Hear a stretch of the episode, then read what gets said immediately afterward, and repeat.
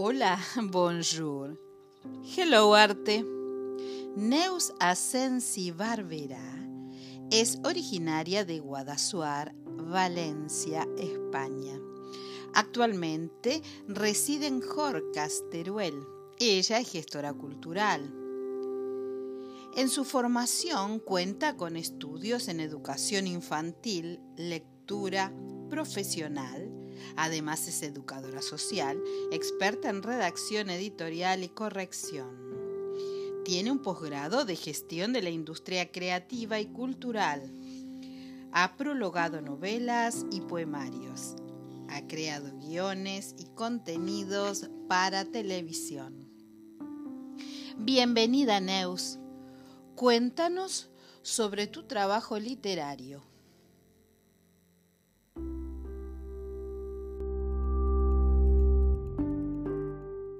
Mi trabajo literario es mi forma de vida. Realmente muchos autores piensan que una publicación que salga con la edición cuidada es algo inalcanzable, pero es como todo. Encontrar a un buen profesional que preste cuidado y dedicación a la edición de un trabajo como si fuese suyo. Y a eso me dedico en Jorcas, que es un pueblo pequeño de apenas 50 habitantes en alta montaña. Claro, me desplazo para poder hacer animaciones lectoras, presentaciones, pero es un encanto de lugar y a mí me encanta viajar, así que más no se puede pedir. Las letras siempre agradecen el cariño, son agradecidas como las plantas. Y yo le contaba a mi madre esta mañana que siempre me preguntan en las entrevistas, ¿desde cuándo te viene esta afición por la lectura y la escritura? Y mi madre, y mi madre se ríe y me dice, pues desde que sabes leer.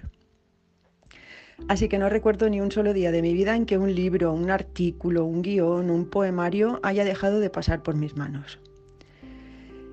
Y sé que mi relación con las letras no se limita a retroinspirarse con la lectura de poemas que hayan escrito otros poetas. La verdad es que utilizo la poesía como vía de escape. Es como ponerle la válvula a una olla express, de las de toda la vida. Solo fluye, surge, con la naturalidad de un parto sin dolor igual, con la ventaja de que después solo es un texto, ya no importa, ya no tienes dentro ese dolor, el pensamiento en bucle que te ha perseguido mientras conducías. Has usado la poesía para reivindicar algo por lo que merece la pena luchar, aunque para otros ese algo sea insignificante. Sé que tengo versos contundentes, sí, sí. Puede que las florituras no sean mi especialidad. No me gustan los poemas que juntan y juntan versos, sin decir nada. Al contrario, las imágenes y figuras que escribo pues son lineales, casi a pie de calle, para que todo el mundo las entienda a la primera, porque un poema entendido a la primera cala, y esa es la poesía que a mí me interesa hacer. En otro plano, estoy coescribiendo una novela con un amigo y lo estoy disfrutando. Vamos escribiendo pues conforme lo hacen las personas que tienen química en esto de parafrasear y creo que será un trabajo interesante. Los artículos, mini relatos, columnas o lo que vaya publicando en revistas culturales es otra de mis aficiones. Es una de las maneras de dar visibilidad a los que son pequeños, pero no invisibles. Porque ya tengas la vida en un pueblo o en una ciudad, tener a las letras dentro, paseándose por tus días, siempre es un privilegio.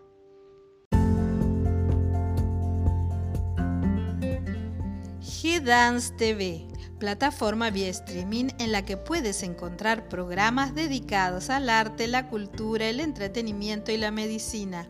Suscríbete a G-Dance TV en Facebook, G-Dance TV, también en nuestro canal de YouTube.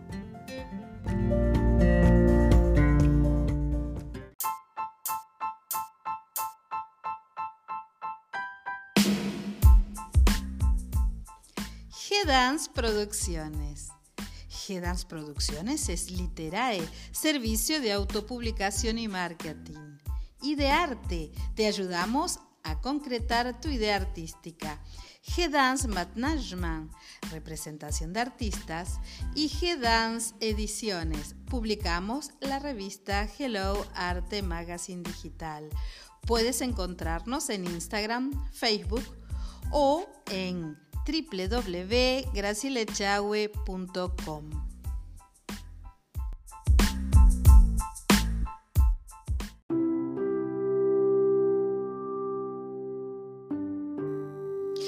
Creas guiones y contenidos para televisión.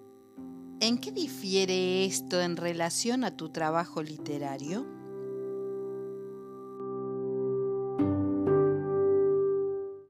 Qué difiere crear trabajos y contenidos para la televisión? Pues realmente es otro mundo. Porque crear un guion literario no es crear un guion técnico con las instrucciones de planos, cámaras, posiciones, ni nada por el estilo. Aquí inventas una trama, dependiendo del público al que vaya dirigido, por supuesto. La acción describe brevemente el decorado y las acciones del personaje que haya sido creado en su momento o específicamente para que lance un mensaje. Siempre en presente y en tercera persona. Esto es muy, muy importante, porque no puede suceder nada ni en pasado ni en futuro, solo en presente. Si necesitas hacer un flashback, no pasa nada. Se pone en el encabezado, pero siempre escrito en presente. Hay que procurar, aunque cada compañero tiene su estilo, en no caer en escribir con recursos literarios. Algunos son más asépticos y otros pues alargan más. Hay que procurar ser siempre el primer espectador del corto de lo que trate el guion. Por eso no tiene sentido utilizar el pasado o el futuro, solo lo que podemos ver y escuchar en ese momento.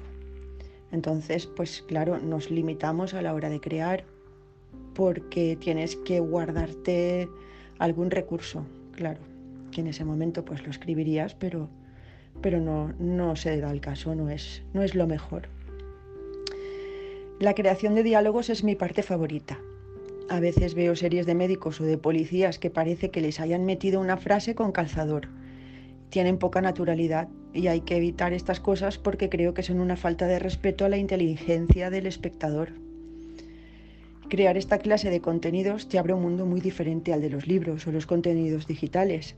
Te obliga a empatizar con mil situaciones para que los personajes transmitan vida, para que transmitan un mensaje, pero de una manera escueta, una escritura práctica. Sí es diferente al trabajo literario. La creación de unidades didácticas también es mucha más práctica y lineal.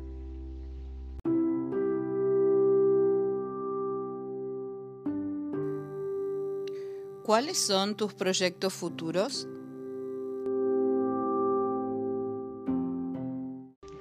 Mis proyectos futuros entran dentro de lo que podríamos llamar un diseño social.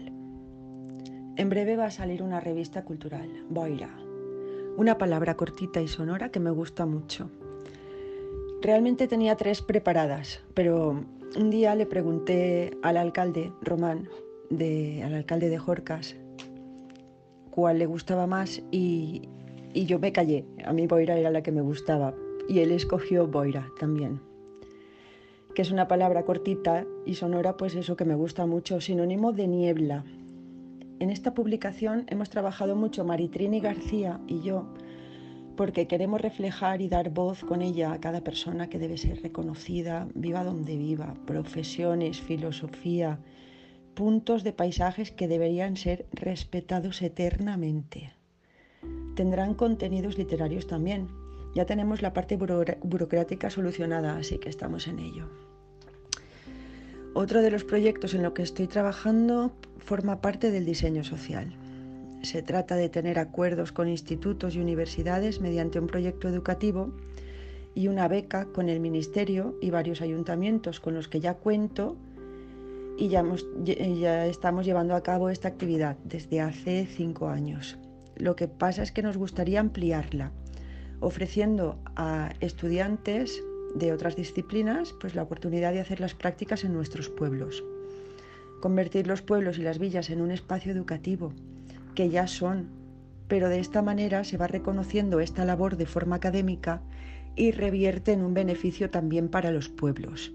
Porque ahora mismo, por ejemplo, hay mucha menos cabaña de animales, las sendas están invadidas por espinos y malas hierbas, pues afecta a los senderistas y, los turistas neorurales que, que visitan la montaña.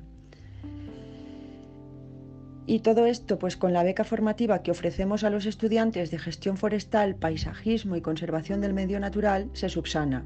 Los pueblos se llenan de gente sana y joven con ganas de trabajar que embellecen el pueblo y a ellos les sirve para tener experiencia reconocida por un medio oficial.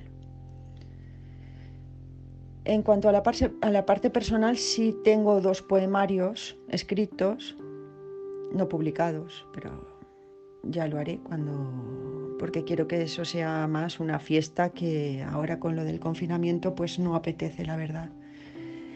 Y la novela que escribo con Julio Enrique Salazar de Chile. Estamos en ello también, así que no puedo decir nada más. La verdad es que creo que nunca dejaré de tener siempre uno o dos proyectos en la rampa de salida aunque sea hacer una matinal motera para reivindicar la carretera.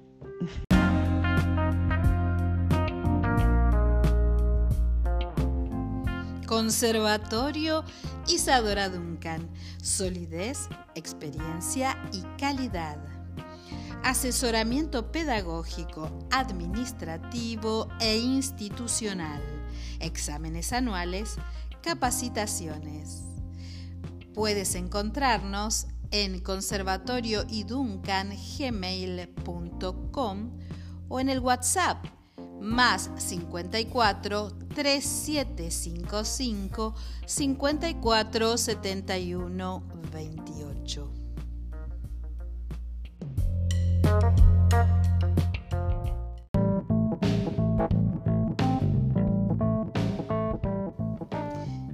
Hello Arte Podcast Hello Arte TV, programa vía streaming y Hello Arte Magazine Digital. Puedes encontrarnos en www.gracielechahue.com y en las redes sociales Facebook, Instagram y YouTube.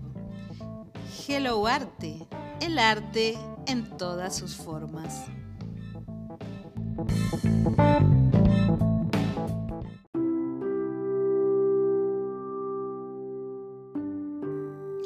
Gracias por haber participado de este episodio y a la audiencia nos encontramos en un próximo podcast.